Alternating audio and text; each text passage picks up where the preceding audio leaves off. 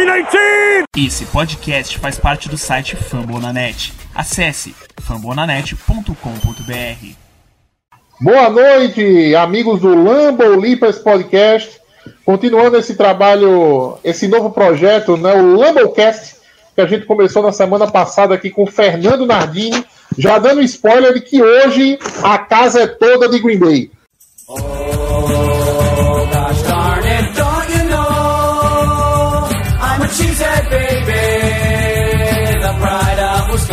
and grandma's cooking pot pie. Oh, I'm not so typical. I'm a cheesehead baby, the pride of Wisconsin. Mom's playing sheep's head. Oh, I'm not so typical. I'm a cheesehead baby, the pride of Wisconsin. Jim Bob, where the hell's my bowling ball? Né? Hoje a casa é toda de Green Bay. Mas antes de anunciar nosso convidado ilustre, vamos começar pela nossa mesa com o João Storer. Boa noite. Boa noite, pessoal, tudo certo? Então, bom dia, boa tarde, boa noite, na verdade, né? Porque é sempre bom lembrar que essa conversa aqui está sendo gravada, que você não conseguir acompanhar a live inteira, é, vai estar no nosso feed do, do Famo na Net, no Spotify e também em outras plataformas, e também, e que também, se você está ouvindo gravado, venha, no, venha na, nas nossas lives, que esse podcast está sendo gravado ao vivo também. Fala, João, Matheus, nosso convidado especial, Wayne, galera que tá escutando a gente, gravado ao vivo, é isso aí, mais, um, mais uma semana, mais um episódio, outra vez com um convidado, gente grande aqui, e vamos que vamos falar de Green Bay hoje e um pouquinho de NFL também. E o nosso convidado ilustre dessa noite, ele campeão do desafio de talentos da ESPN, ele que chegou na ESPN para fazer um 2 a 1 no Best junto com o EV, mas o EV saiu, né? Wayne Eirado, boa noite, Wayne. Boa noite, Matheus. Boa noite, João. Boa noite, Guto. Boa noite a você, cabeça de queijo, do outro lado dessa tela, ou do outro lado desse fone de ouvido. Um prazer, uma honra estar aqui para falar sobre aquilo que eu mais amo nessa vida, que é futebol americano, e aquilo que é o segundo que eu mais amo nessa vida, que é o Green Bay Packers. Muito bom, muito bom. Wayne, é, falando, já começando um pouquinho sobre Packers, né? É, fala pra gente de onde é que surgiu essa paixão por Green Bay, né? Qual é o jogo que mais te marcou até hoje? Fala um pouquinho dessa tua relação inicial com o Green Bay pra gente. Pô, eu, eu, eu sou um torcedor tardio de Green Bay, porque eu, eu me recusei a torcer por Green Bay por algum tempo. É, o jogo marcante pra mim, eu acho que eu vou começar por aí, que é aquele Super Bowl contra os Steelers. Né, que eu fiquei ali torcendo pra Green Bay, mas eu não quis me assumir como um torcedor dos Packers naquele momento. Eu achava que, ah, todo mundo torce pros Packers, vamos falar que eu sou modinha. Eu não queria entrar nessa, nessa onda que sempre fui um torcedor do underdog. Sempre gostei de torcer para time que sofre, sou torcedor sofredor de Palmeiras, sofredor, é, não de Alabama, né? Alabama é uma potência assim, mas dos outros esportes do beisebol, do basquete, aí a dureza torcer para Alabama. E um fã de Juventus da Moca, por que não também? E eu me, por um tempo me forcei a não torcer para ninguém, sabe? Eu não tinha um time na- NFL para torcer. Eu fui morar nos Estados Unidos em 2013, estudei em Alabama, fiquei lá seis meses e ainda assim não tinha um time. Eu torcia por jogadores, sabe? Torcia pelo Peyton Manning, gostava pra caramba do jeito do Aaron Rodgers. Quando jogava Madden, queria, se fizesse aquele fantasy draft, eu botava. Minha peça que eu ia buscar era o Aaron Rodgers pra montar uma franquia. Então eu sempre gostei disso, sempre gostei da história dos Packers. Mas aí eu fui me tornar um cabeça de queijo em 2016, no dia que eu fui até Green Bay. E aí eu ouvi o chamado, sabe, pela estrada, pelas três horas de Milwaukee até Green Bay. Que quem já fez esse caminho sabe o quanto é é, é, é quase que uma. É, assim, um caminho que você percorre de vida. Ali você percebe que é o caminho que todos os times fazem para ir para um jogo contra os Packers. É um caminho que leva a, a, até uma cidade pequena que tem um, milhões de apaixonados pelos Estados Unidos, 360 mil donos. Né, 360 mil pessoas que têm uma, pelo menos uma ação do time. Então é, é algo que me marcou. E foi entrar no Lambeau Field, foi fazer o tour e ouvir lá do, do cara que conduziu o tour falar que ele tem o melhor emprego de todos. Falou, tem gente que é médico, tem gente que é jogador, mas eu tenho o melhor emprego de todos porque eu estou falando do que eu mais amo todos os dias, cinco vezes por dia. Então, cara, para mim aquilo foi. E, e, foi o, o, último segundo que eu não era um torcedor dos Packers. No momento que eu entrei no Lambeau Field, pisei na end zone, quando eu fiz o caminho, você ouve história de Kurt Lambeau, você ouve é, como aquela cidade se edificou por causa daquilo, é, Vince Lombardi, é, e passa por Bart Starr, que foi um grande quarterback da minha universidade, Tom Hudson, também outro grande nome de Alabama. E aí você fala, cara, eu sou um Packer. Eu tô a vida inteira querendo não torcer pros Packers, mas eu sou um torcedor dos Packers e aí assumi de vez. E essa jersey, inclusive, que eu tô usando aqui hoje, foi comprada lá nesse dia, nessa visita, no dia. Foi o primeiro ato como torcedor dos Packers, foi comprar a minha camisa em definitivo. E de quem é essa camisa, Wayne? Casey Howard. Casey é, Casey. Howard. É, que foi um, um jogador de secundária de Vanderbilt, né? Que foi pra Green Bay, ficou só o contrato de calor. E depois foi pra San Diego. E é, acabei comprando, não porque eu gosto dele, eu gosto muito de Vanderbilt, gosto muito de. Dá, mas eu comprei pelo, pelo valor que eu podia pagar. Era tudo que eu podia pagar no momento, então foi, eu despendi naquele momento. É, mas o, o Case é um bom corner, pô. Eu, eu gostava dele da época de Green Bay, era um, era um excelente jogador, pena que a gente não renovou. A gente optou por renovar com outros jogadores na época, mas o Case, o Case fazia diferença. Era, era... Depois ele foi pro, pro San Diego, né? Falecido San. Diego. Na temporada Chegou, seguinte, chegou. logo depois que ele foi lá pro San Diego Chargers, depois eles se mudaram, ele foi ao Pro já no- na primeira temporada dele, porque aconteceu com o Micah Hyde também lá em Buffalo. Então, é, saia da secundária de Green Bay e vire ao Pro. Até o Demarius Randall conseguiu produzir um pouco em Cleveland, pelo amor de Deus, É, mas o caso do Randall é mais específico, né? Ele, ele É. tava jogando na função em errada. outra posição. Mas Exato, ele era tá sempre- bom. jogava de corner. Tempo- é, tempos nefastos de Ted Thompson. Teremos muito tempo para chorar por isso também. É, Guto, quer começar com alguma pergunta pro Wayne? Eu tenho uma pergunta muito boa. Ele falou de Vanderbilt, falou de Alabama. E a gente sabe, pelo menos nas transmissões, você deixa isso muito nítido, que você gosta muito de college football. Queria saber como é que começou essa relação sua com college football, se foi realmente por ter estudado lá e tudo mais, ou se você já vem de antes de ter morado nos Estados Unidos. Ah, Vende um pouco antes, porque eu já gostava de assistir college, NCAA chegou a passar no Band Esportes, sabe? Eu gostava de, de, de assistir é, futebol americano universitário. E aquela final Alabama e Notre Dame foi muito marcante em 2012, que era temporada referente a 2013 e referente à temporada 2012. É, o BCS, né? Era, era na época o formato de final. Aquele final me marcou bastante porque foi ali que eu conheci a Universidade de Alabama mais profundamente e foi isso que me levou a escolher estudar em Alabama. Né? Foi isso e, e Forrest Gump, por que não, né? Por que não Forrest Gump, o- o filme.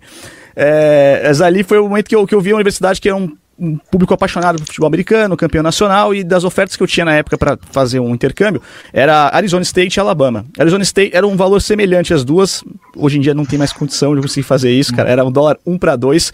Lembro até hoje, é, tentando conter gastos, meu pai mandou um e-mail para mim e falou: Filho, está muito caro o dólar, comece a reduzir um pouco os gastos. É 2,60 o dólar hoje. 2,60, cara. E aí, hoje está quase 6 reais o dólar. Não tem Nossa. condição. Mas foi, foi, foi um período bacana lá. E ali eu aprendi muito sobre college football, aprendi sobre paixão, como aquilo é importante. Porque a gente conhece aqui a NFL, a gente conhece o esporte universitário no Brasil, não é algo que é, é forte, sabe? Mas lá é, é paixão nacional. Os estados que não têm NFL têm como o principal time o time de futebol americano universitário. O primeiro esporte do país é o futebol americano. O segundo esporte do país é o beisebol. O terceiro é o futebol americano universitário. Na frente da NBA em fãs, na frente da NHL, na frente do, do futebol da bola redonda. Então é uma coisa apaixonante. E o college tem uma atmosfera mais legal do que da NFL. Sabe? A atmosfera do estádio é de paixão, devoção, a banda, é, é a loucura total. A cidade fica num clima totalmente diferente do que é, por exemplo, já fui em Jacksonville. Não é a mesma coisa. Ou já fui é, em Indianápolis, não é a mesma coisa. Qualquer cidade de, de pequena de college lá, Tuscaloosa, Gainesville, é, Ann Arbor, ou, né, South Bend, onde fica Notre Dame, essas cidades explodem no dia, vivem por causa da universidade e vivem, claro, pela paixão do esporte universitário e futebol americano da universidade. Então eu comecei ali a gostar muito. E aí fiquei aqui como um fã do outro lado, isolado do mundo, porque eu voltei pra cá, não conhecia ninguém que gostava de college football desse jeito. É, fui escrevendo na internet, escrevendo até um dia que recebi um convite é, para escrever no antigo The Fraternity, que veio se tornar collegefootball.com.br e depois College Brasil hoje, né? Eu fui editor lá por dois anos, inclusive. E isso, cara, me movia muito. Eu falava muito de college. Muita gente que me acompanhou no Desafio de Talentos era porque eu falava de college já. E eu, é, ano passado, fui convidado pelo é, Brad Matthews para fazer parte da College Football Research Association.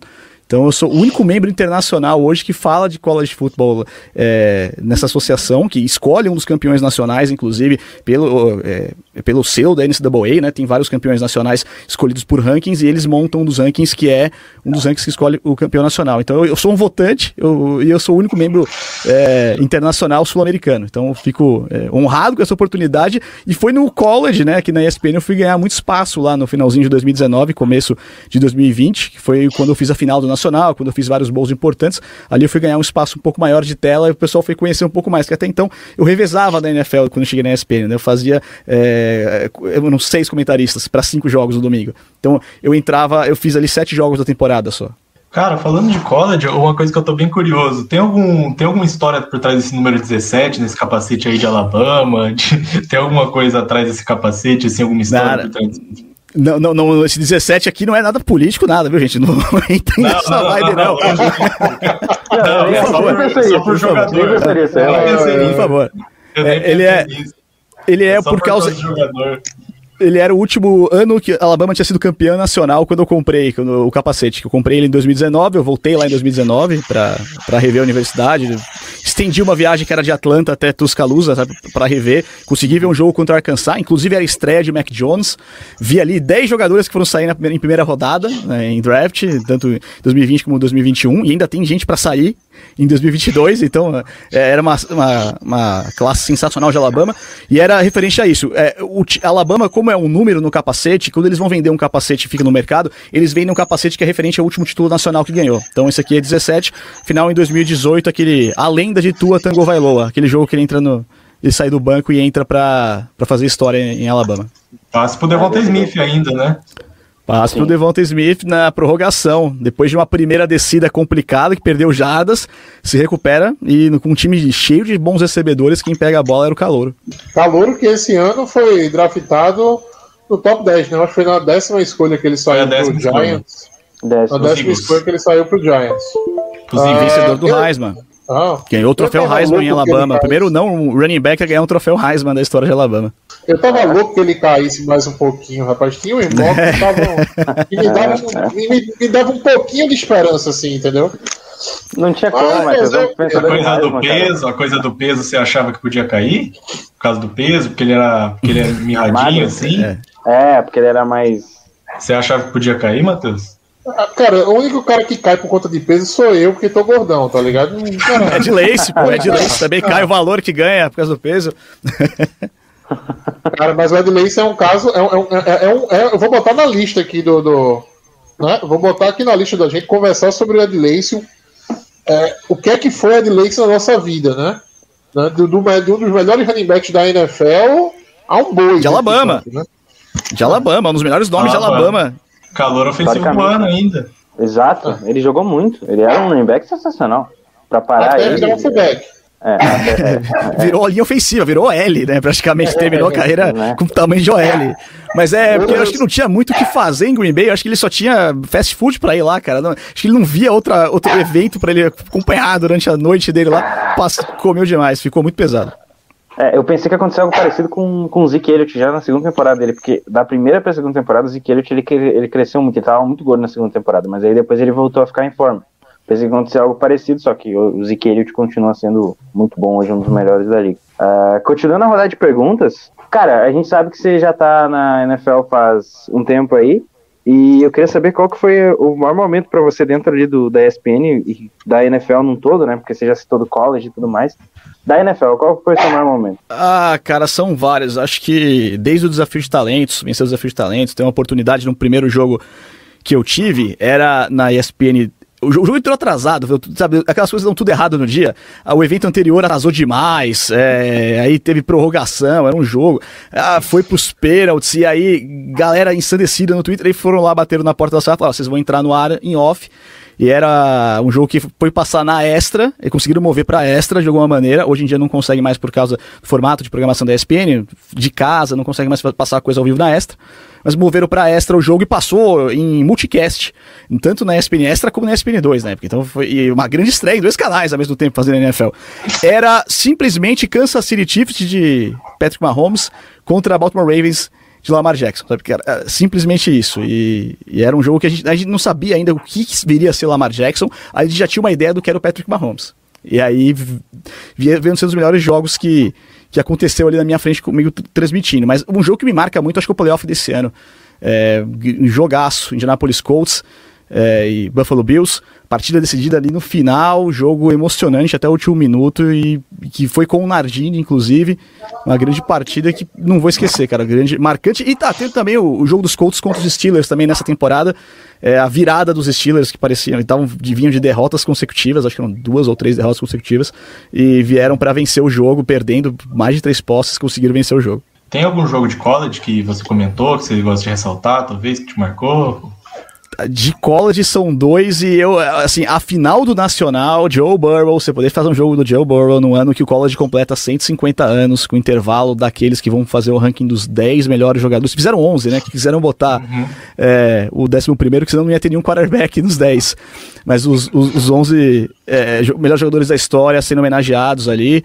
É, cara, foi para mim algo muito marcante, até porque começa pelo Roger Staubach, né? Cara, a história do Staubach como quarterback na NFL é incrível e fora da NFL é mais incrível ainda, porque ele jogou em Navy, ele jogou na Academia Naval dos Estados Unidos e ele foi pra guerra do Vietnã e aí ele voltou para jogar na NFL. Então o cara foi pra guerra para depois voltar pra NFL e para se tornar um dos maiores nomes da história da NFL, uma lenda do Dallas Cowboys.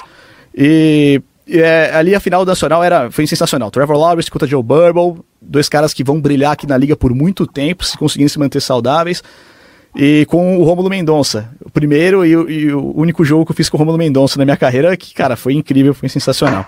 É, teve uma partida com o EV, o Everaldo Marques, também que eu fiz aí em janeiro de 2019 e que marcou muito para mim, que essa partida acho que fica com a minha favorita de todas que eu já fiz até hoje, um jogo que eu saí do jogo, falei, cara, poderia fazer o replay desse jogo, se tivesse o reprise começasse agora, eu faria de novo, sabe, a transmissão desse jogo aqui, porque foi sensacional o jogo de Justin Fields contra Trevor Lawrence, é, Ohio State e Clemson, é, um jogaço no dia 1 de janeiro, semifinal do College Football, muito marcante também, cara, como foi esse jogo, foi incrível, foi sensacional do ano passado, ou, ou, desse ano? É, desse ano, referente à temporada passada, né? Que jogo, uhum. primeiro de janeiro. É o, jogo, que, o jogo das costelas, né? Que teve, teve um playoff também, que teve aquela interceptação lá no final do Justin Fields também, né? Também Eu fiquei teve. em dúvida qual que é. Não, foi, foi esse agora desse ano aqui com os dois antes de chegar na NFL, foi com o Matheus Pinheiro. Grande jogo, a gente trend topics no dia primeiro. É, ESPN Jogão. batendo, é, dando audiência assim, bem relevante para uma da manhã. E, cara, foi um jogão. Um jogão. É, o, o, o jogo de college. Pro... Não, por favor, Não, você. não, você ia falar que não, o Justin infelizmente, foi pro Bears. Infelizmente. É, não, eu gostava dele, é... achava que era o melhor. É... Enfim. É, do nada ele, ele caiu no meu board assim um bocado, né? Do, do segundo melhor quarterback, ele caiu no meu board pro quinto. Eu acho que até o Trask agora tá na frente. Uh, de college, é, eu, eu lembro de um jogo muito bom que eu acompanhei foi uma virada que o Sandarno conseguiu lá em South Carolina. Agora eu não lembro qual foi o bom. Foi contra Penn State, um Rose Bowl, não foi? Isso. USC, é, foi só da Califórnia. Foi contra Penn State do Saquon Barkley, eu lembro desse jogo. É, não, e assim, saiu muito atrás, muito atrás mesmo, e foi buscar. Era um cara, era um Hulk, ele era Hulk, né? Na, na, na no, naquele ano. Ali eu falei, putz, esse cara pode ser bem diferente na NFL. Eu acho que ele ainda talvez tenha alguma chance aí, principalmente agora mudando de ares, né, indo para o Carolina Panthers. É, eu acho também que ele, que ele, te, ele era um bom, ele era um bom jogador no college, tá? Ele nunca, ele tiveram, teve uma, uma reação muito grande sobre o que ele poderia ser é, saindo do college, assim, exagerado, uma overreaction sobre o que ele poderia acontecer na carreira dele indo para pro profissional. Ele caiu num time terrível com um técnico terrível e aí a carreira dele foi embora. E aí o cara teve mononucleose, perdeu seis jogos outro dia. Então é, é complicado, né? O, o, o, cara não teve nem tempo para jogar, não teve linha ofensiva, nunca teve um grande recebedor, dois grandes recebedores para ele ali. Então ele, ele não pôde render o que ele poderia dentro é, dos Jets. Agora, está um pouco atrasado agora para chegar em, em, Carolina, nos Panthers, e tentar arrumar a situação dele evoluir, né? Porque não, ninguém evoluiu ele. Tá certo que ele é mais novo que o Lamar Jackson, ele é mais novo que o que o Patrick Mahomes, ele tem tempo para criar essa estrada, mas eu acho que o torcedor já chega sem paciência com ele. Se ele começar ali com jogos de três interceptações, ele vai parar no banco. E esse pá, acho que ele é mais jovem que o Joe Burrow até, né? Que é o, que é o cara que era o quarterback do Joe Brady, que era o coordenador ofensivo de LSU, daquele, daquele ano sensacional, que transformou o Joe Burrow também. Então, tipo, dá para ter alguma esperança, talvez, no, dele transformar o Sam Darnold, que potencial ele tem. É, eu acho o staff de Carolina É. muito qualificado. Uhum. Não, e, e Carolina deu um show de draft no draft passado. Construiu uma defesa no draft passado. Acho que foram quase, quase todas as escolhas foram de defesa e quase todos estão hoje como titular.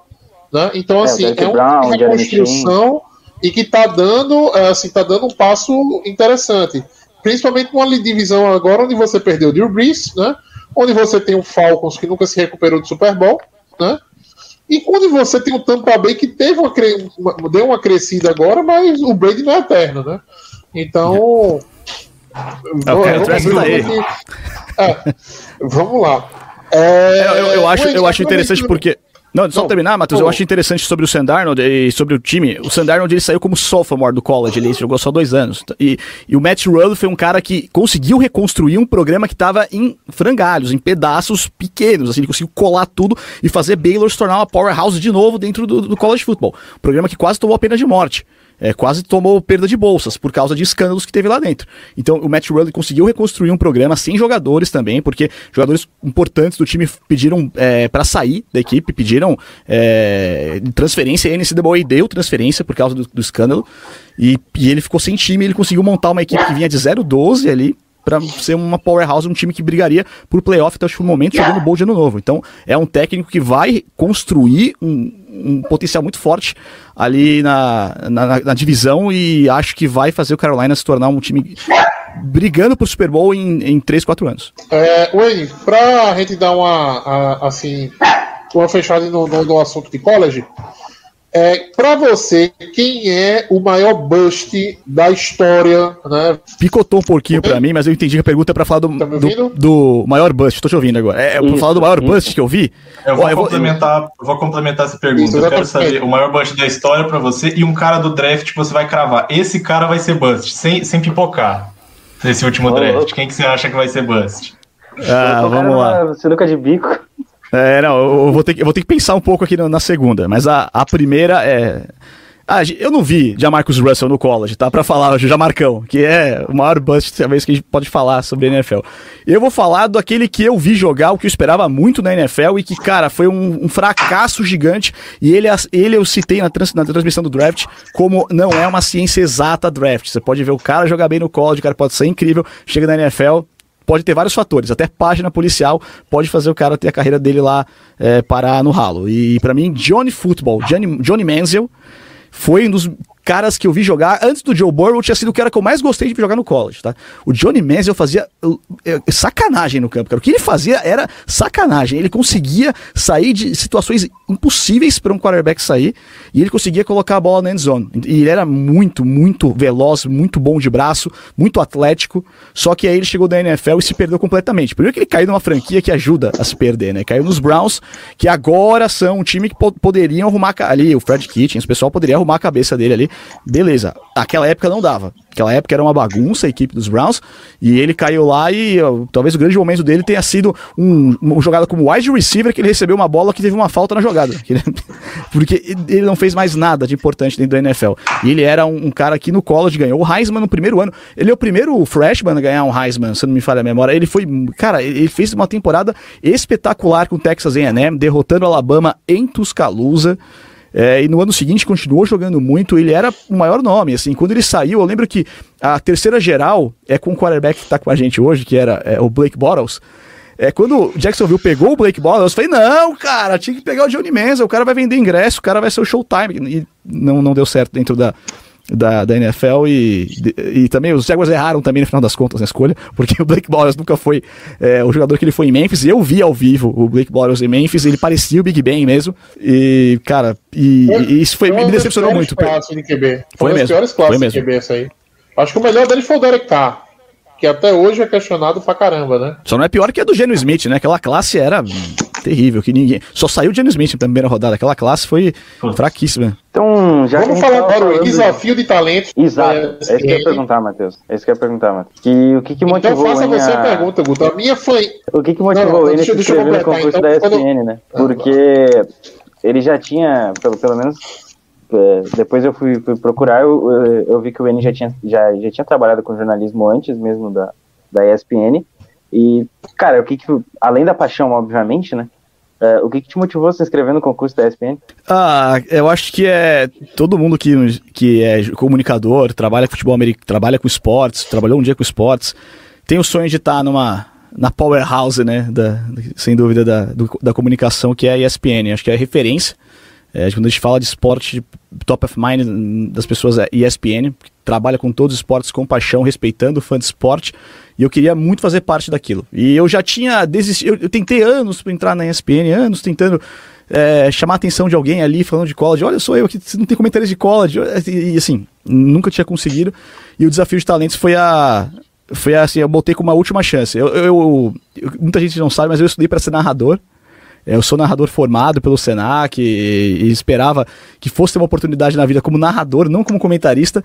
A janela que abriu foi de comentarista. Né? Então eu, eu até fui criticado no começo do Desafio de Talentos pelo próprio Rômulo, que ele falou que eu tava. É, que ele, na visão dele, eu era um narrador e que eu tinha nascido para narrar. E aí eu comecei a melhorar minha técnica de comentário, porque eu até então entra, sentava na frente do microfone, fiz Senac, você fala, você narrava, né? Você escrevia muito a jogada como narração. E ali é, foram 700 inscritos, né? Eu fiz um vídeo dando a vida no vídeo, três dias para gravar o vídeo. Eu fui gravar aqui no Niemish, aqui no, no estádio de beisebol aqui em São Paulo. E, aliás, a, obrigado meu pai que ajudou bastante na época, foi muito, muito solidário comigo de ir lá no sol gravar antes de ir pro meu trabalho. Eu trabalhava como repórter aéreo da CBN em São Paulo na época, trabalhava para Rádio Globo também. E eu tinha essa vontade, cara. Então eu, eu, eu me dediquei, me caí de cabeça. E aí fui. É, meu vídeo chamou atenção para passar para a segunda fase, né? E aí passei para a segunda fase, passei para a terceira, entrei no, no desafio de talentos. E foi assim, desde eu, eu, meu emprego me ameaçou me dispensar se eu, não, se, eu não, se eu participasse. Eu falei, não, eu quero, é meu sonho. E, cara, no fim deu tudo certo. No fim, é, é, mesmo com nervosismo, com tudo que. as barreiras que eu encontrei pelo caminho, porque a gente vê, viu em tela 30 minutos, né, por semana, em seis semanas. A gente gravou diárias de 12 horas, foram, é, se não me engano, 14 diárias de 12 horas. E muito material, muita coisa aconteceu ali. E eram bons competidores, tinha o Eduardo que tinha o Bruno Rosa, a Japa, pessoal que era pesado e aí no fim deu tudo certo, consegui. É, voto da audiência ajudou, voto do, é, da, da galera na época ajudou bastante. E consegui uma oportunidade de entrar na ESPN de, de fazer ali o que não era para fazer NFL ainda, era para fazer o beisebol, fazer um pouco de college, mas acabou que eu consegui pouquinho a pouquinho ganhar meu espaço para fazer também a bola oval nos domingos. Muito bom. A, a gente, assim, a gente que faz podcast, né? A gente recebe muita gente, muito, muitas pessoas que convidados, né? Tem o Guto também, né? Que dinheiro de jornalismo esportivo também. É, é um sonho, né? Para muitas crianças, né? Para muita gente que acompanha o futebol americano, né, como um todo. E ver assim aquele primeiro desafio de talentos, né? Foi um negócio que deixou muita gente animada, muita gente, né, assim, ciente de que pode haver e que existe uma porta, né?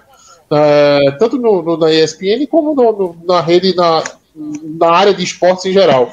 Uh, existe alguma possibilidade, Wayne? Assim, já foi conversado a ideia de fazer uma segunda edição do Desafio de Talentos ou não, não se passou nada pela cabeça ainda assim na ESPN?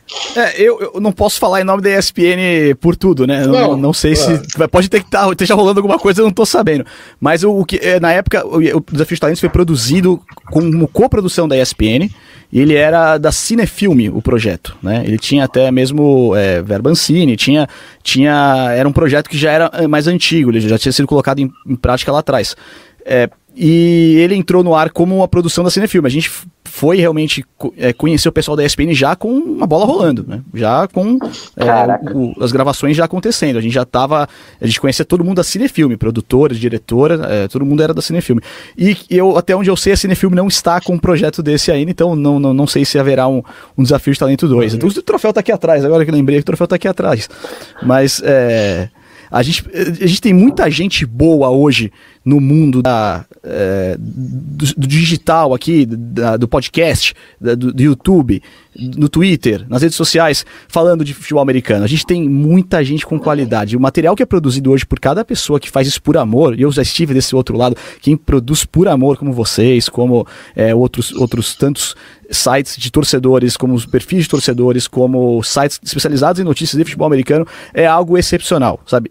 Só falta alguém pingar ali um salário na mão da pessoa para isso se tornar profissional, porque já é material profissional de qualidade e de, a gente só não consegue ainda monetizar isso, mas que está sendo feito hoje no Brasil, estamos produzindo grandes analistas, grandes nomes para falar de futebol americano, tem sem dúvida que eu tô com três, né, só para ter um exemplo, aí tem três caras aqui que são ótimos analistas de futebol americano, dos Packers, e eh, a gente teremos um é, a- a- todo mundo vai chegar lá na- no, no seu momento certo, vai ter essa oportunidade, cara. Eu espero que o futebol americano continue crescendo no Brasil e a gente continue aumentando isso cada vez mais, graças ao, ao amor de quem faz dentro da- das redes sociais aqui do mundo digital. Guto, o chat, temos alguma pergunta pro Wayne?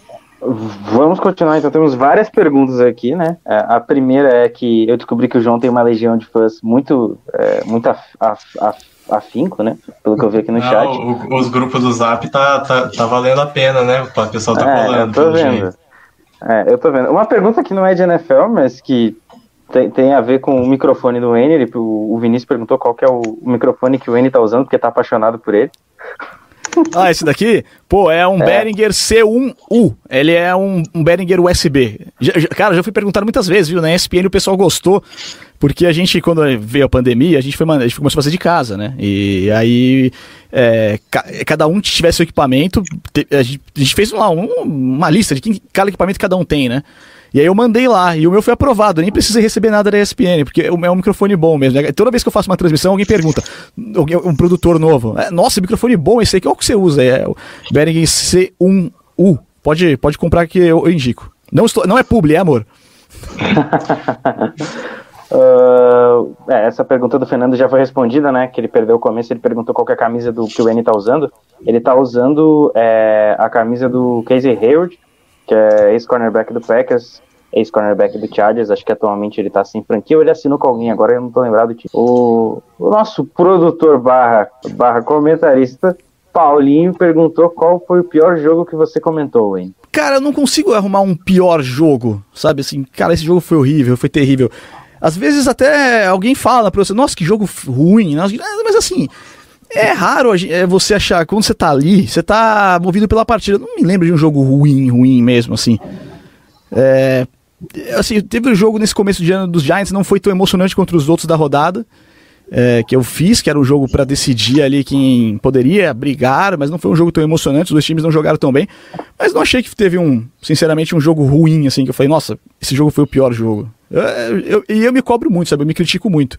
Então, às vezes, eu saio achando que todo jogo é o pior jogo, mas aí você vê lá, o pessoal tá no Twitter elogiando, aí alguém vem e fala, ah, pô, bacana, o jogo foi legal hoje. Eu, eu fico, ah, cara, eu não achei que deu meu melhor. Já analisei melhor, já, já estive mais rápido nas coisas. Às, às vezes a internet falha de casa, é, mas é, é, sou eu que sou um cara que sou extremamente crítico. É, Fernando Soares, na opinião de vocês, na NFC, os Packers podem chegar na final de novo esse ano? O Wayne pode comentar nisso aí. Bom, eu vou começar pelo, por um ponto importante. Aaron Rodgers vai estar no roster no primeiro jogo da temporada? Ele Essa é vai estar lá com os Packers. Porque se ele estiver lá, sim, os Packers podem ser um time de chegar na NFC de novo. É, agora se, Os Packers são se- É. favoritos. São favoritos. Se com o Aaron Rodgers, a gente é favorito, né? A gente É o mesmo time, Ah, é os basicamente o mesmo time, né? é basicamente o mesmo Exato. time. Somos os favoritos a ganhar a NFC novamente. Mas agora, sai o Rodgers, ele vai jogar com um calouro que não entrou em campo nenhum minuto na carreira, nem em pré-temporada, porque não teve pré-temporada, mas ele não jogou nenhum minuto na velocidade da NFL contra alguém. Aí já é uma outra situação. Aí os Packers vão uma temporada complicada. E até acho que a situação, ah, com todo respeito ao Matheus, sou um torcedor corneteiro, sou turma do amendoim, sim, da, dos Packers, que critica bastante, porque eu acho que com Aaron Rodgers completamente desmotivado na situação de hoje, a gente não tem a mesma, a, mesma garra do ano passado. Quando começar a temporada, tudo pode mudar, claro. Mas eu acho que nesse momento, se ele chega pra jogar, ele não tá motivado a levar esse time pra playoff. Ele não tá motivado a dar o máximo dele. Vai depender de como vai- vão ser trabalhadas as coisas de agora, primeiro de junho, até o primeiro jogo da temporada. Porque até lá tem muito tempo pra você mexer nas coisas. é, até mesmo talvez mandar embora o GM, por que não? É a grande, é a grande questão aí, essa briga de foice no escuro entre Aaron Rodgers e Brian Gurecush, né? Saber o que, que vai acontecer Não, é, e, e vamos ver, falando de, falando de Rogers, né? Teve uma declaração que ele deu, deu no programa do Kenny May. Kenny né? May. Kenny, Kenny May? É, Kenny May. Onde ele Kenny falou um May. pouquinho so- sobre a, a questão dele né, com o Green Bay, né? Ele teve a famosa frase I love Jordan, né? Eu amo Jordan. É, não é sobre a pique, né? É sobre o respeito às pessoas, né? É, e uma questão de pura filosofia, né? Uma questão de filosofia de, de- de- da franquia, filosofia de jogo, né? Filosofia de como era, era, era feito futebol no Green Bay Packers. Qual é a avaliação que vocês tiram dessas falas do Rogers, minha gente? É, o que, é que a gente pode extrair né, dessa, dessa declaração dele? Visto que foi uma das únicas formas que ele teve até agora de falar um pouquinho de todo esse embrólio que está envolvendo a não ida dele aos OTAs né, e ou a continuidade do Rogers em Green Bay para a próxima temporada. Cara, eu, eu vejo basicamente uma confirmação do que a gente já sabia, assim, talvez.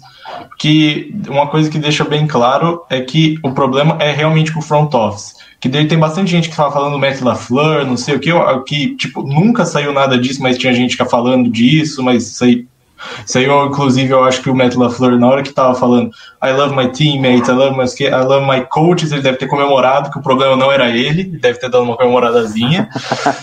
daí, mas daí o Gutenkast, daí ele já, já é outro papo, né? Não só o Gutenkast, acho que o Mark Murphy tem um pouco envolvido também, né? Toda a situação de vários anos, assim.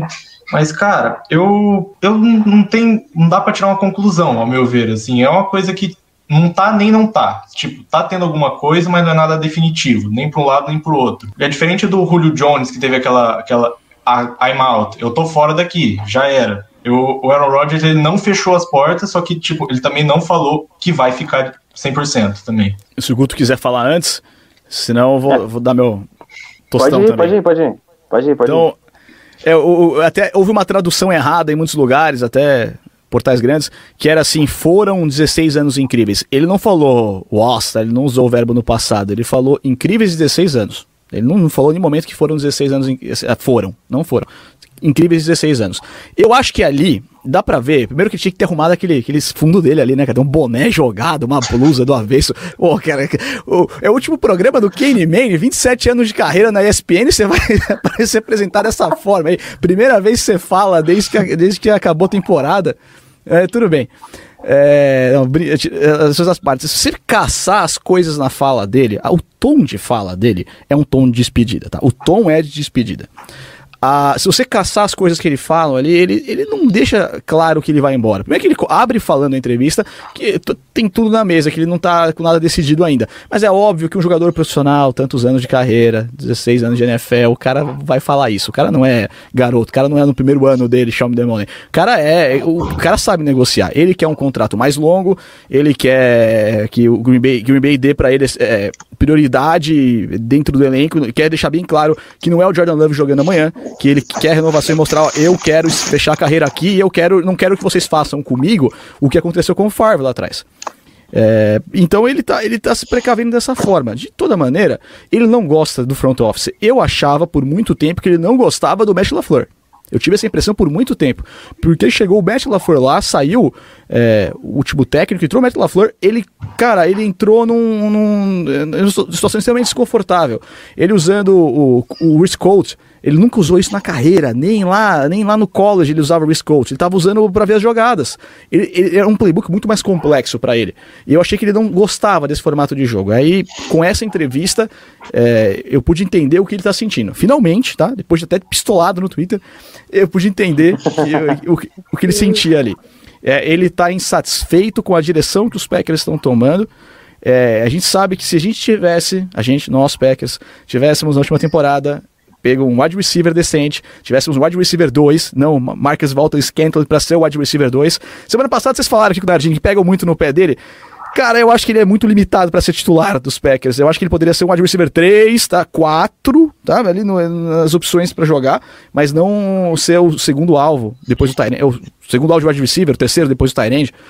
É, E ele, aquela jogada contra o Indianapolis no overtime, inclusive, lá, né, que a gente perdeu o jogo porque ele soltou uma bola depois de um passe, não conseguiu segurar a bola, demonstra o quanto que ele não é um cara pronto para ser o wide receiver 2. O que acontece com o Green Bay?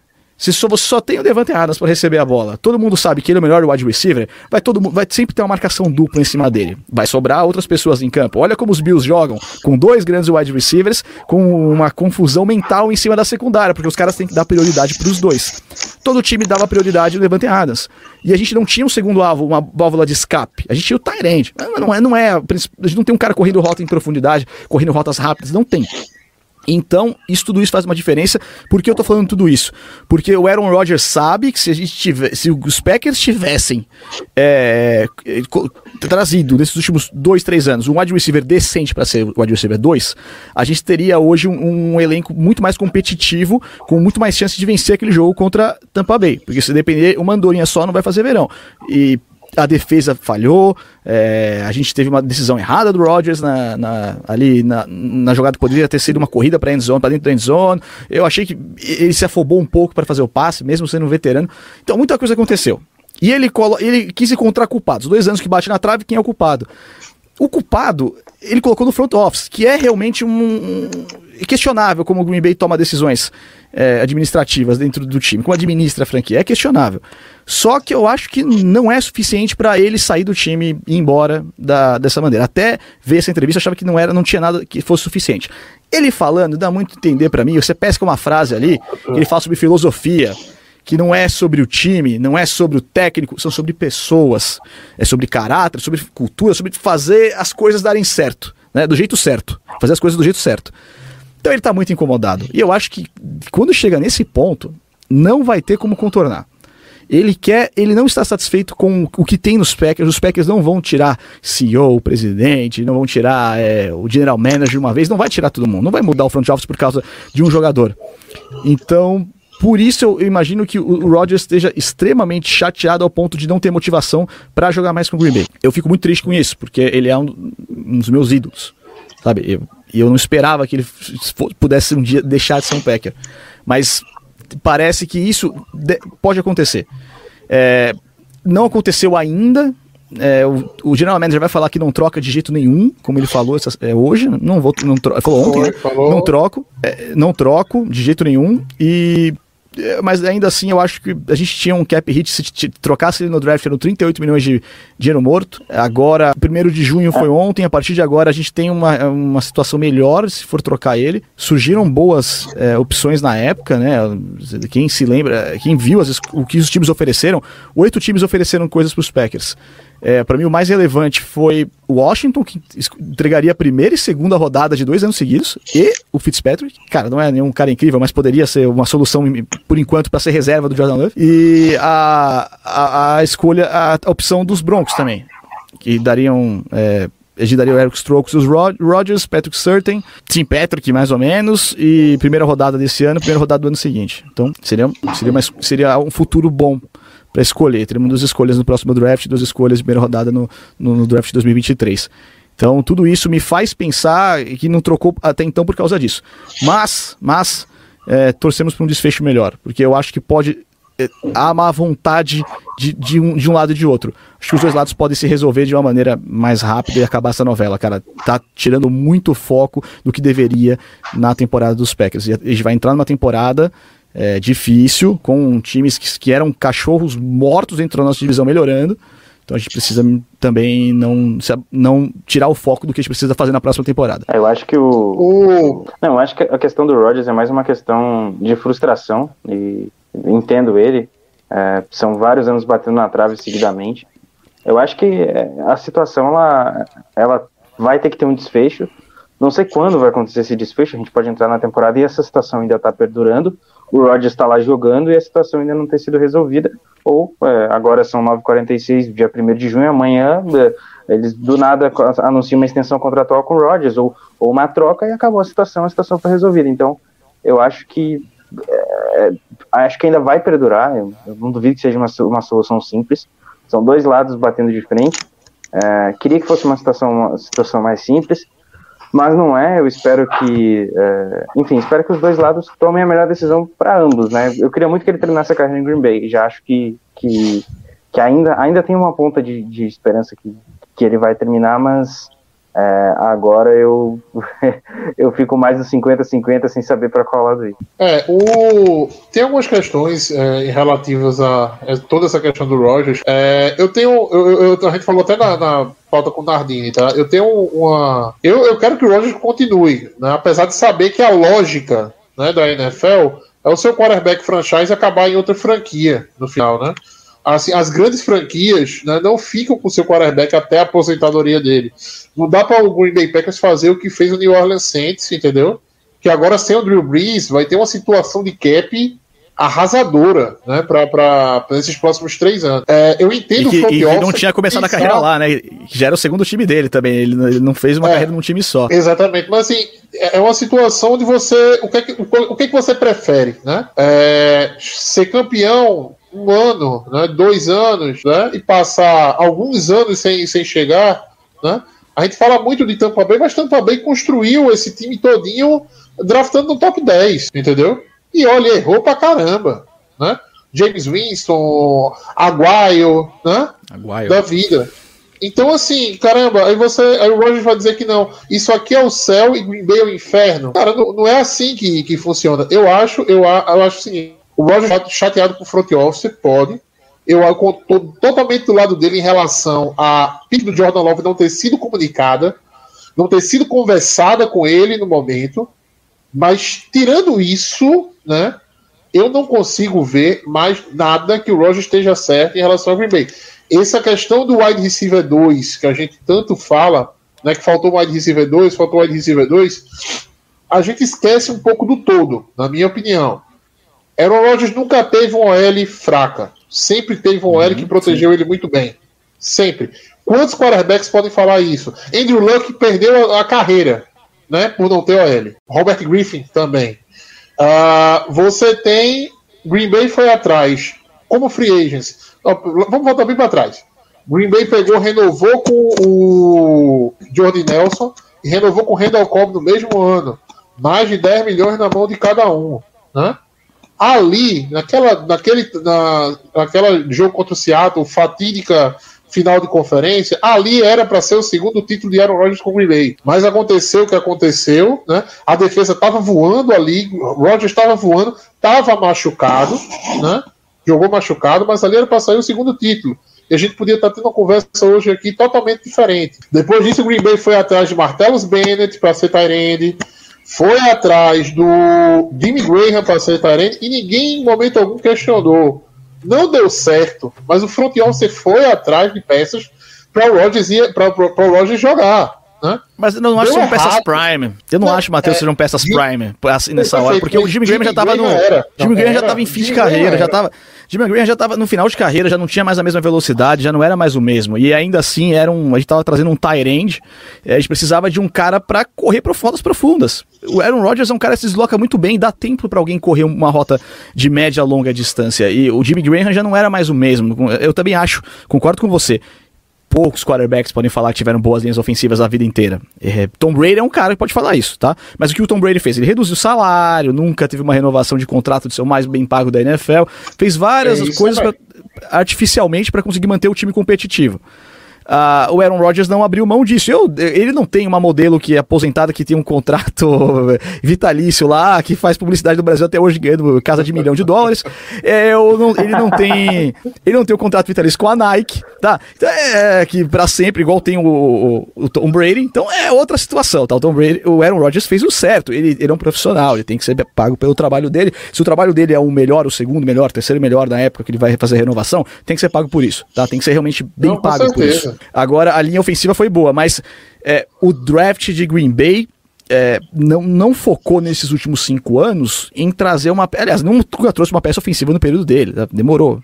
Mas nunca trouxe um, um wide receiver bom, assim, cara, vou trazer nesse draft, vou pegar um bom wide receiver é, com talento para ser o wide receiver 2. A gente trabalhou uma boa peça, trabalhou lá atrás com a, alguns momentos bons de free agents, mas a gente nunca trouxe uma dupla de bons recebedores é, inquestionáveis. E nesse ano aqui, pegar o Jordan Love, na minha opinião, eu que assisti Jordan Love em Utah State, foi um grande erro.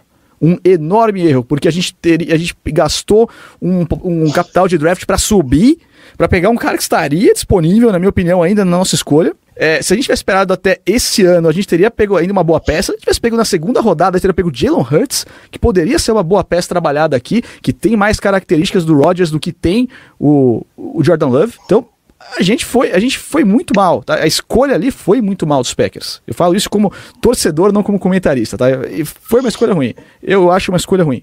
Eu não teria feito essa escolha. E eu acho que é um péssimo recado que você manda pro seu pro seu principal nome. E eu dou toda a razão para ele ficar chateado com aquilo. E, e tá chateado até hoje. Ele vai falar que não foi a pique do Jordan Love. Ele, não vai botar nas costas do, do calouro isso, do garoto isso. É muita responsa botar isso nas costas dele.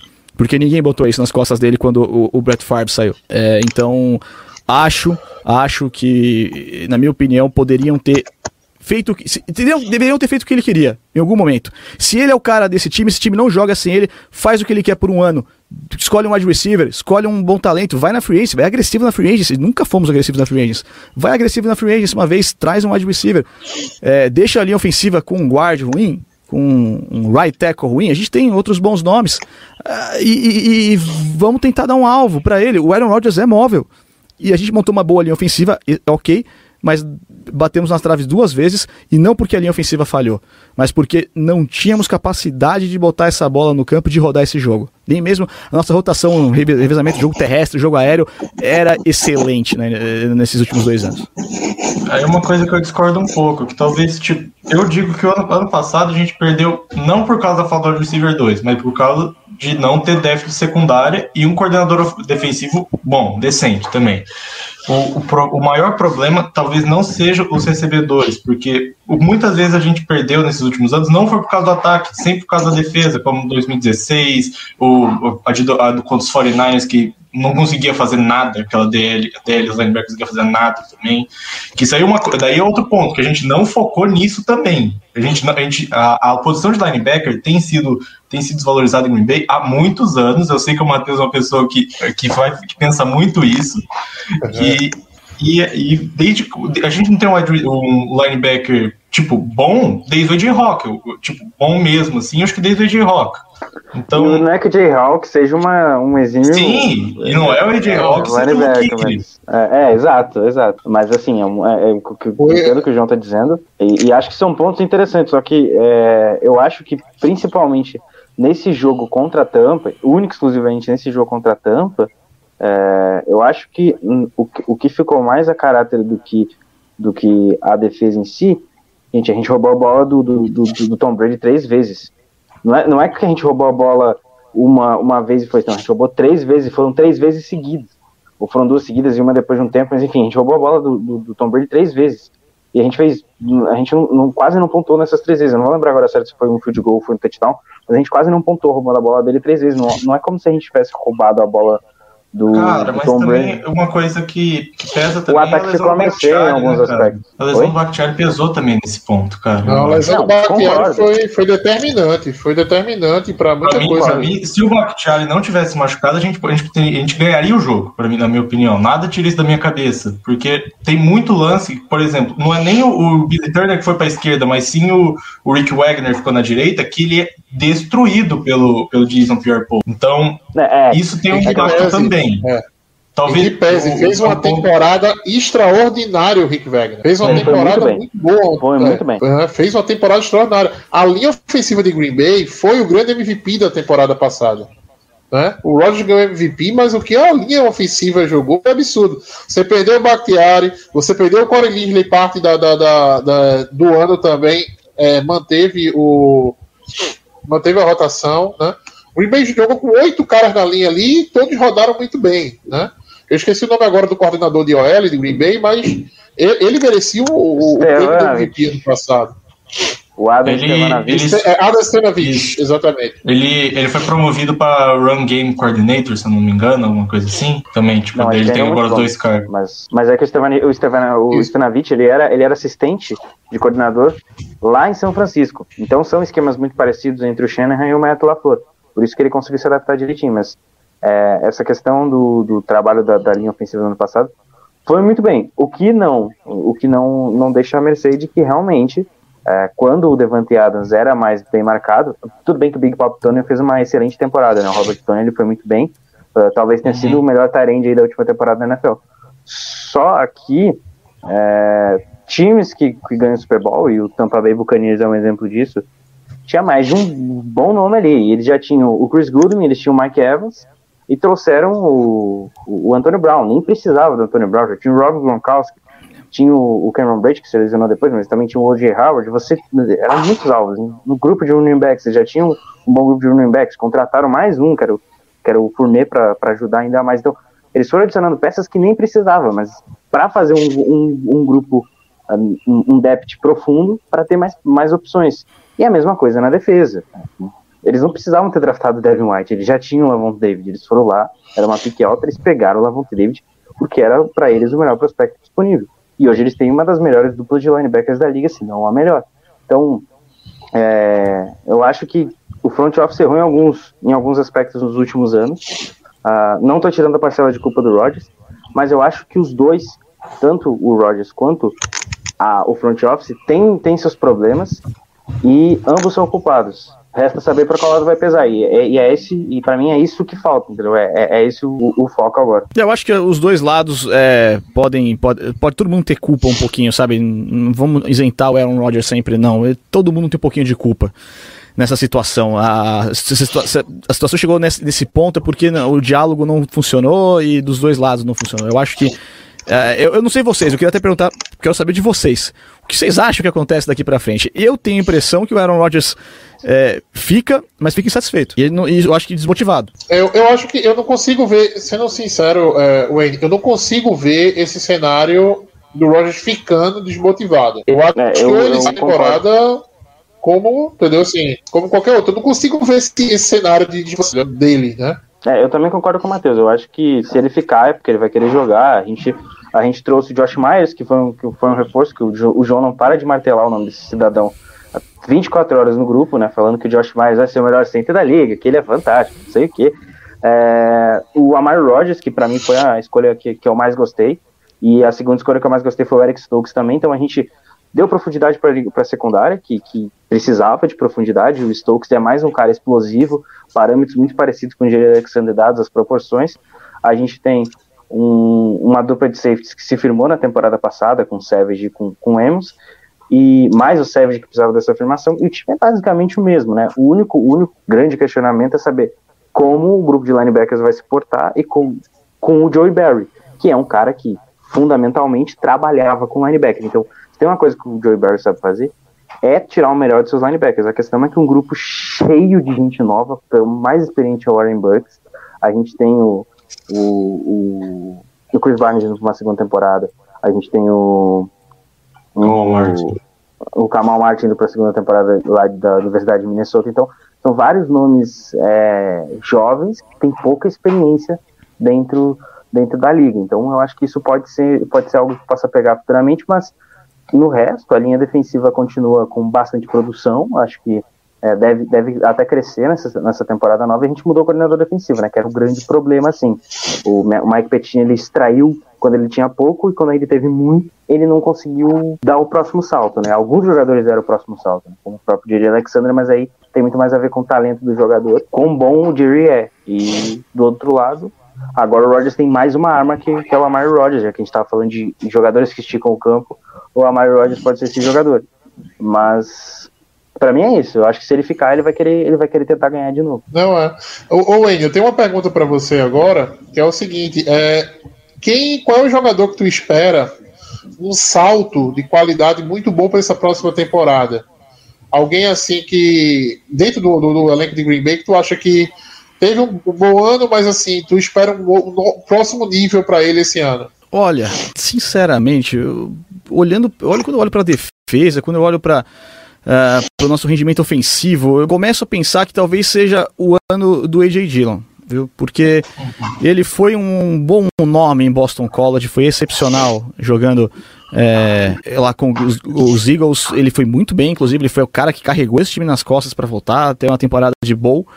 E aqui nessa temporada ele não foi tão utilizado. Tá certo que tá chegando o Killing Hill, também pode ser um outro nome que jogue numa função de mais recebendo bola saindo do backfield, mas o AJ Dillon teve o formato de ser por muito tempo o, o caminhão, ser o, o nosso Derrick Henry, né, ser o nosso Ed Lace, é, ser o cara que carrega jardas, é o cara da primeira descida. É o cara que você usa na primeira descida, pra você ganhar ali, pra você facilitar a vida do, do quarterback. Então acho que é, é, talvez esse seja o ano para ele arrebentar. Ele não teve um, um, primeiro ano do jeito que eu esperava, tá? Até é, não teve saudável o tempo todo, né? Eu acho que isso fez um pouco de diferença. Mas teve aquele jogo contra, contra a Tennessee que é sempre bom ressaltar que ele comeu a bola naquele jogo contra a Tennessee na neve. Coisa mais linda do mundo, coisa mais linda do mundo. o Jedilo correndo na neve, coisa mais linda. É, ele passou de mais 100 jardas naquele jogo. É, foi ele, 124, ele, se não me engano. Acho assim. que foi isso. É, ele, eu, ele eu... trabalhou muito Pode ir, pode ir, pode ir. Não, vai lá, termina, Guto, desculpa aí. Não, eu só ia dizer que ele trabalhou muito. Você falou que ele passou boa parte do tempo fora de campo por problemas médicos, ele teve Covid. E provavelmente não foi fácil, ainda mais a temporada de calor, então deve ter atrapalhado bastante o rendimento dele. Ah, e não ter pré-temporada para esses caras faz muita diferença. Os caras chegam já na fria de jogar semana 1, né? Então é, é muita coisa diferente para eles, porque, né, os calouros nesse, nesse ano. É, eu, eu, eu, tô esperando o ano do Rashan Gary, tá? Tô esperando esse ano acontecer. Eu acho o Rashan Gary ano que vem, ele foi um nome excepcional em Michigan, cara. Ele jogava muito bem em Michigan. Aliás, recomendação tá lá no Amazon Prime, é Our Nothing, que é a série tradicional, fala muito de NFL, é, ficou um ano com Michigan, de Jim Harbaugh. E, cara, foi espetacular. E o Ashan Garby é o cara que você se apaixona na série e você espera, esperava que ele fosse render aqui em Green Bay, o que ele rendeu lá. Ainda não, mas talvez tá chegando a hora dele. Eu acho que esse é um cara é, que vai dar um salto difícil, muito bom. É, fica mais eu difícil que... você Pode falar, Matheus. É, eu acho que o, que o, que o Gary ele tem um potencial muito grande. É, eu já gostei do salto que ele deu na última temporada e eu acho que ele deve crescer ainda mais. Né? Como o João tava falando. Eu acho que realmente pode ser o ano dele. E a gente precisa que ele dê um salto, porque o contrato do Preston Smith já tá começando a pesar e talvez mais pra frente a gente precise cortar ele. E dar espaço pro Gary realmente su subir e, e, se tornar o pass rusher titular do lado ali do, do Zadar. Dando seguimento aqui, já que o Matheus está enfrentando o problema de internet, né? é... Vamos pro chat, então tem mais perguntas. É, voltou... Ah, não, eu ia pro chat, Matheus. Se tu quiser fazer mais alguma pergunta aí, fica à vontade. E depois fechar nossa pautinha, que é com o. O Paulo, o Paulo mandou uma legal aqui, que é do, do notícia que saiu hoje, né? A PFF ranqueou os cornerbacks e colocou o Jerry Alexander em primeiro. A gente já tinha falado de por que, que o, a secundária melhora com o Jerry Alexander, mas eu queria saber de vocês se, se, o, se o Jerry Alexander ele já já está no, no, teto de elite, ele já é um premium da posição, se falta ainda alguma coisinha para ele chegar lá? Não, para mim já está lá, para mim ele já alcançou esse patamar, ele é uma peça excepcional, a gente tem um, uma secundária que se, cara, fosse bem treinada, talvez rendesse muito mais, tá? Eu espero que esse ano renda um pouco mais. A gente tem o Kevin King, que foi um cara muito bom, veio numa escolha alta de draft, gente, é, tem o Savage, tem o Amos, a gente tem bons nomes de secundária, não é um nome terrível, de, eu, eu vou mostrar para vocês uma secundária terrível de NFL, é uma secundária, não é tão ruim assim, poderia render mais, só isso. E o J. Alexander é uma peça principal, peça fundamental para fazer esse time rodar e marcar bem. A gente vai enfrentar vários times nessa temporada que trabalham com uma, um ataque formato spread. E a gente vai precisar muito dessa secundária brilhando, hein, cara? Eu acho que é difícil. É, eu, eu não consigo ver o Jerry Alexander fora de um top 3 hoje. Você pode até ter algumas preferências. Para mim tem um top 3 até que meio que claro, que é o Jalen Ramsey, o Jair e o Xavier Howard, do Miami.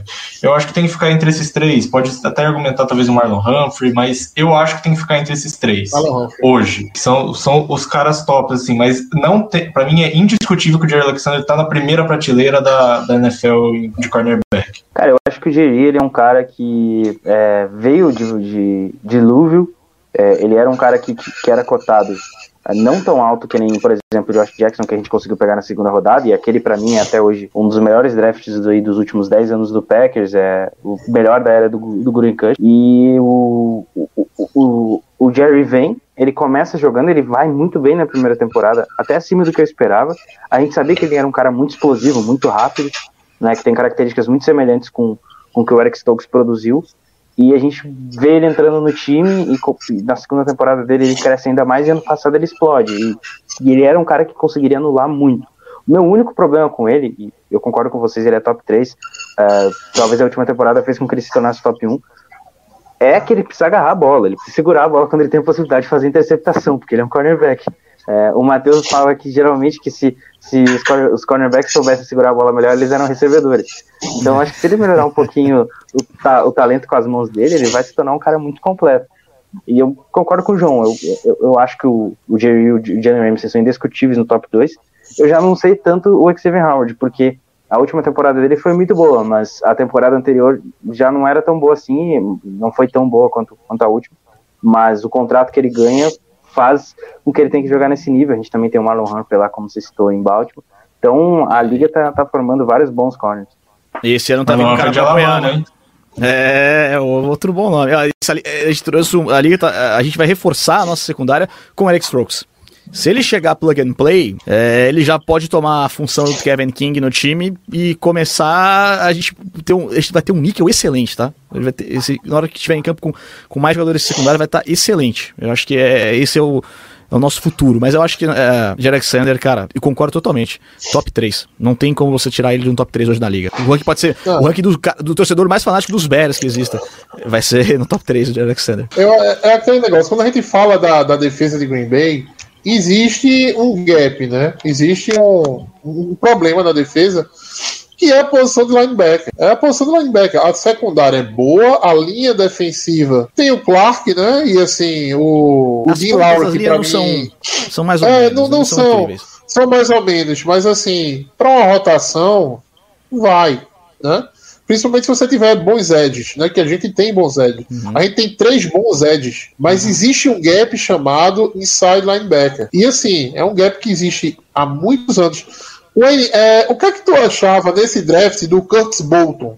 O linebacker de. Nick Agora Bolton. me fugiu. Nick Bolton Nick de Bolton, Missouri. Perdão, perdão. Nick Bolton de Missouri. Ah, é, Mizzou é, não fez uma temporada muito boa defensivamente no college no ano passado, mas o Nick Bolton era um bom nome, sim. Mas eu ainda acho que não teria sido uma escolha excepcional nossa nesse caso, tá? Eu acho que teríamos, é, assim, havia um nome muito bom, Micah Parsons. Quem pegou Micah Parsons se deu bem. E depois disso não teriam nomes de tão bons. Não era uma classe muito boa para se pensar em linebackers que pressionam, tá? Não é uma classe muito bom de edges no geral, tá? Nem defensive end, não era uma classe excepcional disso. É, então, eu, eu acho que a gente vai ter, é, como, como as prioridades foram seguidas ali, exceto o recebedor, no, no, na ordem de prioridades. A gente ainda encontrou um bom jogador de secundário disponível. Mas na primeira rodada, tá de trazer isso publicamente, eu teria, eu teria trazido na primeira rodada é, ainda o Terrence Marshall Jr. É, de LSU. Tá? Teria sido encaixado com uma luva aqui, cara. Falhou demais o time não buscar ele. É, o, o ainda acho que um recebedor também ali teria funcionado bem. O Elijah Moore, Ole Miss, a joia de Ole Miss parar nos Jets a gente perdeu uma oportunidade ali também. Ah, do draft, o, é o que eu, de recebedores, eu, eu, eu mantenho o que eu falei o, o draft inteiro. Eu só pegava esse da primeira rodada se ele chamasse Rashad Bateman, que esse cara era apaixonado, ele era meu wide receiver número 2 até. Desculpa, eu gostava mais dele que do Devonta Smith, que era meu 3. Mas mas eu, eu acho que o Terence Marshall, esses caras, talvez um trade down, assim, como eu teria também dado no Eric Stokes. Eu achei na 29 o Eric Stokes um pouco é, puxado. Ficou, ficou, gastou um pouco alto, na minha opinião, a escolha pro Eric uhum. Strokes, tá? Poderia ter pego ele um pouquinho mais, fez um trade down, a torcida vai vaiar de novo, igual fez há três anos? Vai, mas, cara, você gastou uma você queimou uma escolha de draft ali. É, o Rashad Bateman eh, saiu, saiu essa semana no report que ele não passaria de Green Bay e, e é porque tá no estado vizinho, jogou em Minnesota, os caras sabiam muito bem de como ele, como, como ele viria pra NFL já pronto, como ele caberia nesse time. E é, os, os Ravens tinham duas escolhas de primeira rodada, né? Tinha a 27 e a 31, se não me falha a memória. E eles iam deixar ele pra 31. Mas eles ficaram sabendo que os Packers iam gastar, iam ir direto ali na, na, na escolha e aí perdemos a oportunidade de pegar um dos melhores wide receivers dessa pra classe. Pra quê? É. E pra que o Rashad Bateman lá no Ravens? Ele não tem nem quarterback, velho. ele, joga, ele joga com formação com dois running backs, velho. O cara não tem quarterback. Pra que o Rashad Bateman lá? Me diga. Pra pegar aquele não, é, assim, do Lamar Jackson. Se o Guto fala que eu encho o saco do Josh Myers, que ele não viu que eu ia ser se tivesse o Rashad Bateman. Ele não viu que eu ia ser o Rashad Bateman. Uh, e para encerrar o assunto Rodgers, então, a gente teve também o, o Twitter do Miles Teller, que para quem não sabe é, é, um ator aí norte-americano, agora é o momento fofoca aqui do programa, que vai okay, inclusive okay. estrelar agora vai estrelar a próxima série aí voltada ao Poderoso Chefão, porque o outro ator que fazia o, o papel tá enfrentando acusações de assédio, enfim. Ele é amigo do, do Rogers, né? Mais amigo da noiva do Rogers, eu tenho quase certeza É. disso. Mas, enfim, é, é amigo de, dos dois e Da Shailene Woodley. trabalharam juntos em vários filmes. Isso, fizeram uma série de filmes lá, série diver- divergente, né? Fizeram, foram. Divergente, Convergente. Foram, foram para romântico em um filme chamado Maravilhoso Agora, que é mais antigo. É, ele, ele tweetou essa semana que tá. Do, que o, o Rodgers que, que ele tava assinando com, com o Green Bay, né? Que ele tava assinando com o Green Bay, só que ele não deixou, me, não deixou explícito se era ele que estava assinando com o Green Bay ou se era o Rodgers que estava assinando. Pra mim foi uma brincadeira, né? Só para encerrar esse assunto aí, uma- um clima mais leve. O que vocês acham? Foi brincadeira mesmo ou ele tava falando sério? Ah, eu acho que ele quis tirar uma casquinha só, gerar aquele engajamento, aquelas coisas padrão, assim, aproveitar que ni- ninguém tá falando nada, vou, vou ganhar uns seguidores, pá, vou, vou ganhar uns likes, eu vou, eu, vou- rir e depois, e se o Rogers não renovar, eu vou arrumar pra cabeça que vai vir, vai vir otário me xingar, isso é fato, daí, infelizmente, isso acontece, mas, mas eu acho que é tudo brincadeira mesmo, não tem nada sério, assim, mas eu torço pra que tenha alguma coisinha ali, né, que o cara saiba de algo. A esperança de é. morre. Ah, não, eu acho que não. Até porque ele, ele fez esse tweet com a foto com a, a esposa dele que ele casou em Nova Havaí lá em 2019 também. É, não, eu não acho que tenha tido, tenha tido nada ali. Foi só uma piada e foi. E só, a gente tá tão desesperado pra que essa história tenha um Mas não desfecho. mexe com o coração, Nossa, né? é, Não é. mexe. A gente- a gente vai escolher ver o que tem ali, cara. O cérebro humano é treinado pra escolher ver o que quer, cara. E a gente quer ver. Pra achar alguma coisa nas entrelinhas. É. Wayne, é uma pergunta que fizeram aqui, fizeram no meu WhatsApp, né? Estão perguntando como é que tá a hype do Kurt lá com o Justin Fields na redação da Ah, tá ESPN, feliz. tá? A, a- a gente não tá, a gente não tá podendo ir até a ESPN, né? Infelizmente, porque no caso da pandemia, o prédio tá fechado, inclusive. é, te- tem ido a alguns eventos específicos, tem ido narrador pra lá, mas não vai narrador e comentarista, vai alguém porque é, internet, você sabe como é que é, pode cair a internet, sempre tem um stand-by disponível na- em transmissões que são feitas de casa, mas pode ser que tenha algum problema. Inclusive, esse ano narrei um touchdown. foi, algo, foi algo único, narrei um touchdown e o, o Matheus Pinheiro tinha caído, ele voltou em cima da hora. Ele voltou na hora que já tinha a bola, tava na endzone, ele gritou touchdown junto e ficou o touchdown em primeira e segunda voz. Foi, algo incrível. Mas é, é, é, é, o- o- a gente não tem visto lá o, o, o pessoal, infelizmente, não, não tem poder, podendo ver a galera. Mas o, nos grupos de WhatsApp, Anthony Curtis está satisfeito com a situação é, de ter um quarterback finalmente no time. Só que eu vou, eu vou fazer um convite. Eu sei que o Guto gostou bastante dele, mas ele tem várias falhas, ele é um pouco cru em vários aspectos do jogo. É, se quem tiver ansioso, tá, tá deu gatilho, ver um time com quarterback draftado na primeira rodada já chegando para jogar e pode ser um estrago. É, jogo contra a Indiana e jogo contra Northwestern. Os Northwestern. dois jogos terríveis dele, assim, que ele não passou nem perto de brigar pelo Heisman. Ele poderia não ter chegado na, na primeira rodada se o time não fosse pra pós-temporada, porque ele machucou, ele jogou mal, ele, uma incerteza em cima dele. Teria caído bastante. O Mac Jones teria com, com certeza passado ele na, na prioridade de escolhas. Mas é, é, é, Anthony Curtis está feliz. Vamos, vamos encerrar a última rodada de perguntas então, do chat aqui.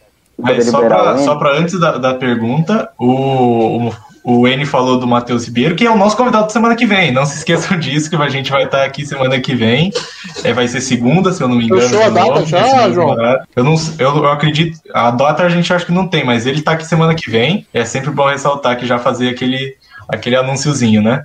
Ah, um grande abraço pro Matheus Pinheiro, grande revelação da ESPN, grandes nomes da ESPN que vieram no, no draft 2019. Também veio o Matheus Suman também nessa. A gente eh, deu um reforço, um boom lá na equipe de esportes americanos. eh, narradores jovens e com muito talento, cara. Ex- Excepcional como tem talento essa, essa nova leva de narradores que trouxemos aí. É, ontem, ontem ele fez um trabalho espetacular narrando o jogo 7 entre Leafs e, e, Cana e Canadian pela, pela NHL. Foi muito bom.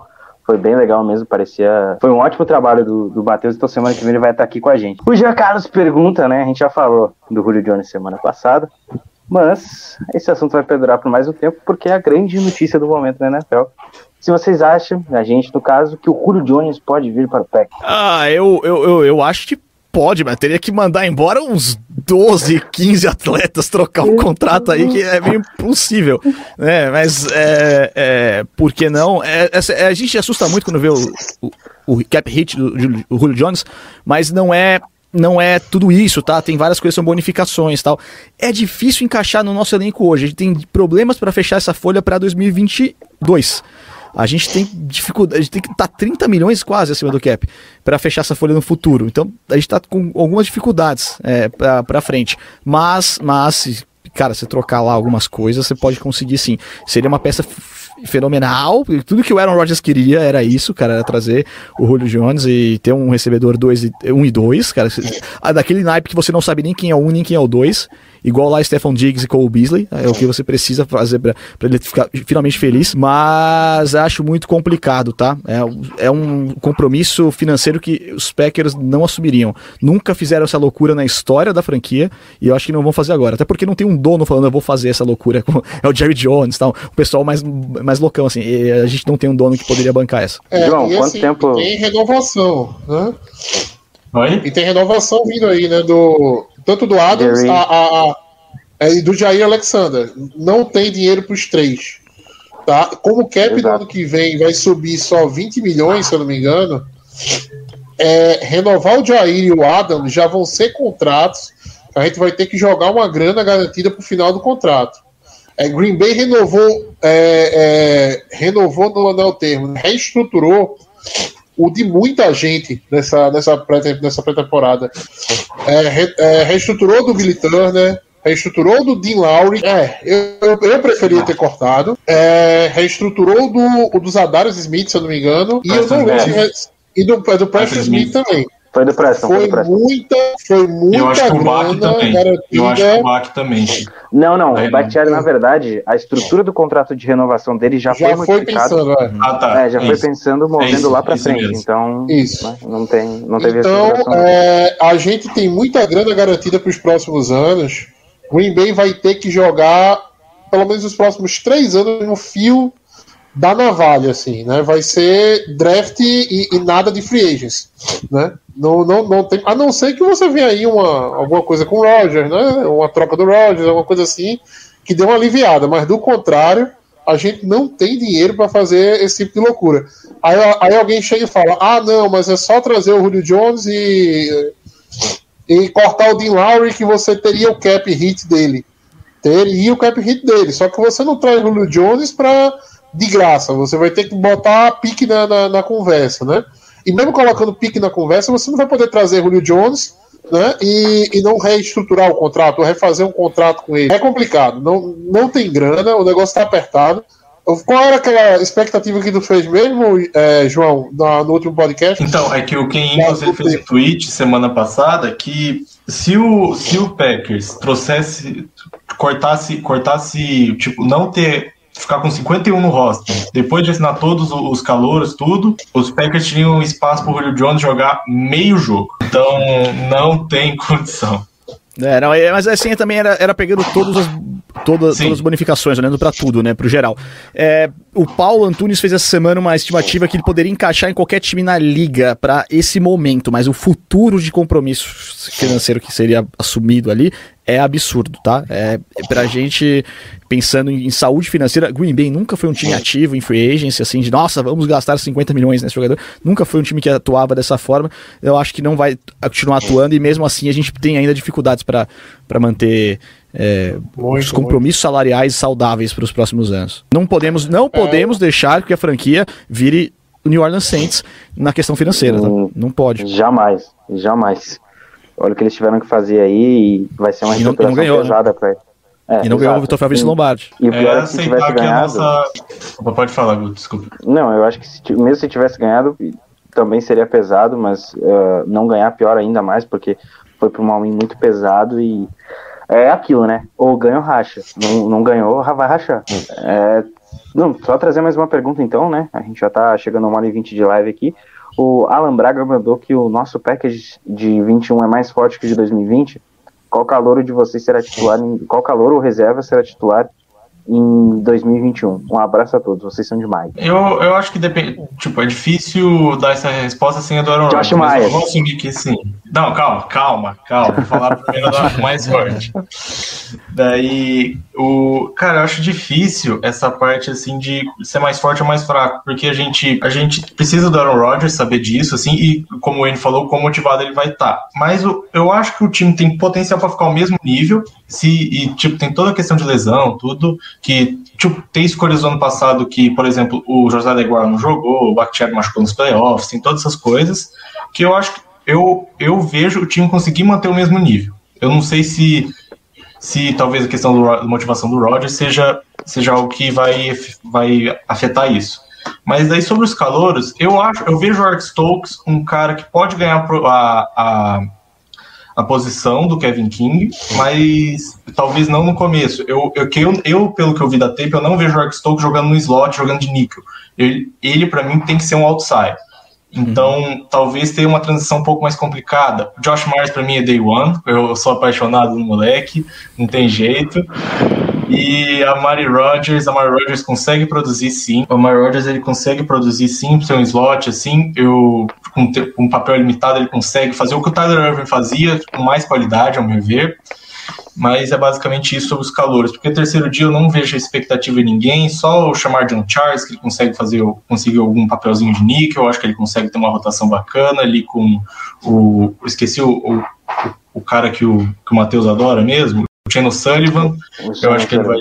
Eu acho que ele vai disputar com esses caras. E talvez o Kalin Hill para running back 3, eu acho que ele desponta, mas é basicamente isso. É, o- o Kalin Hill eu acho que pode ser utilizado como uma peça de backfield, tá? Eu acho que ele é um cara que pode receber a bola, ser para receber a bola, não para correr, tá? Eu acho mais um cara, ele em Mississippi State ele foi muito usado no passe, lá no formato de jogo da universidade. Acho que pode também ser, usado aqui também.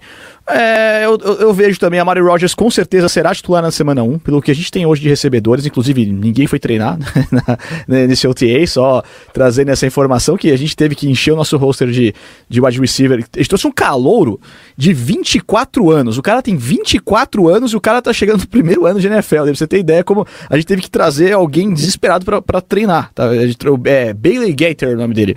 É, José State. Já ficou seis anos no college. Ele conseguiu fazer essa. É difícil, cara. Fazer...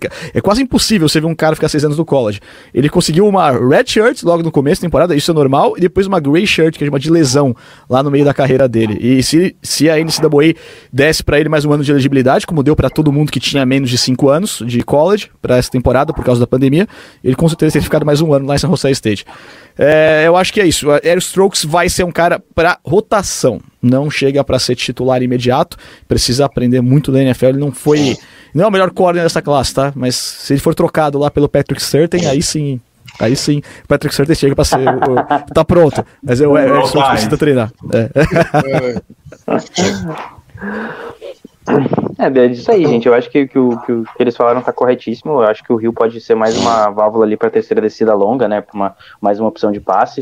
O, o Josh Myers deve, ser, deve já entrar nessa linha ofensiva que perdeu o Corey Nisden, então a gente precisa, precisava de reposição. E o, o Stokes deve fazer parte da rotação do time, né? Deve ter menos snaps no início, mas ir ganhando a posição aos poucos. E o Rodgers, o Amari Rodgers, não o Aaron Rodgers, deve atuar ali do lado como slot, mais, mais focado pelo slot mesmo, junto do, do Devante Adams. A gente ainda tem o Robert Tony, que inclusive assinou a, a, RFA, a RFA dele essa semana, então ele atende. né? Eu não, lembro agora qual, qual das duas que ele assinou, mas ele, ele renovou. Free Standard, isso aí. É isso. E Free Extender ele assinou essa semana, então ele tá com o contrato renovado, volta para essa temporada. E é isso, né? A gente tem alguns outros caras de terceiro dia que pouco, pouco serão aproveitados, acho que mais o Rio. O Charles, por ser, por ser um cara que o, o Scout já gostava, já queria ter pego, queria muito pegar ele, conseguiu o draft dele, então ele deve, ser, deve ganhar aí algumas oportunidades. Eu acho que é isso, não vejo nenhum outro calor aparecendo assim, mais os, os de primeiro dia mesmo, e claro, né? Os segundos os anistas, principalmente os voltando de lesão como o Degor. Eu tenho, eu tenho uma, uma expectativa também em cima de surgir algum DL, né? Assim, para fazer dupla ali com, com o Kenny Clark, né? Eu tenho esperança que o Kiki possa subir de nível esse ano, né? O, o cara que foi draftado esse ano também, o defensive tackle. ah, Da Daryl Slayton, de Flórida. é, Tadarius Slayton.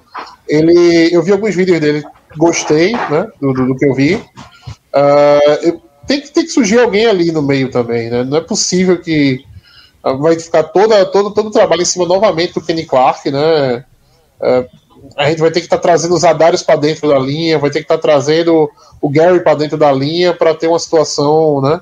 Assim, melhor, né? Do, da defesa. E aí, pessoal, é, Guto, mais alguma pergunta no chat? Cara, a princípio era isso, né? Acho que a gente pode dar encerrado por aqui, uma hora e meia aí. A gente teve uma conversa é, então... muito bacana sobre Packers e NFL. Bem, pessoal, então vamos, vamos encerrar o podcast. Wayne, muito obrigado pela.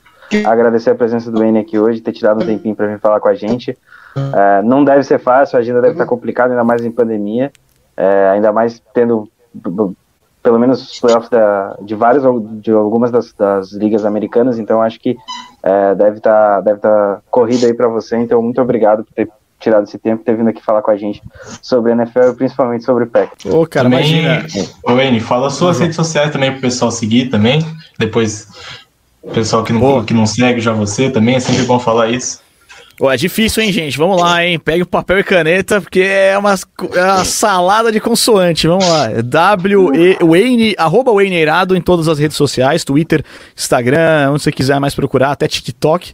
É, não uso TikTok, mas até, já salvei arroba lá pra, pra não, ninguém, não vi ninguém se passar por mim. É, o, é arroba Wayne Eirado, Wayne se escreve W-E-I-N-N-Y. Eirado, E-I-R-A-D-O, tá? Se você estiver ouvindo isso, se você estiver assistindo, tem aqui na tela, tá aqui embaixo, é só juntar esses dois nomes estranhos que dão minha arroba lá no, no Twitter. Eu agradeço para vocês, pessoal, obrigado pelo convite.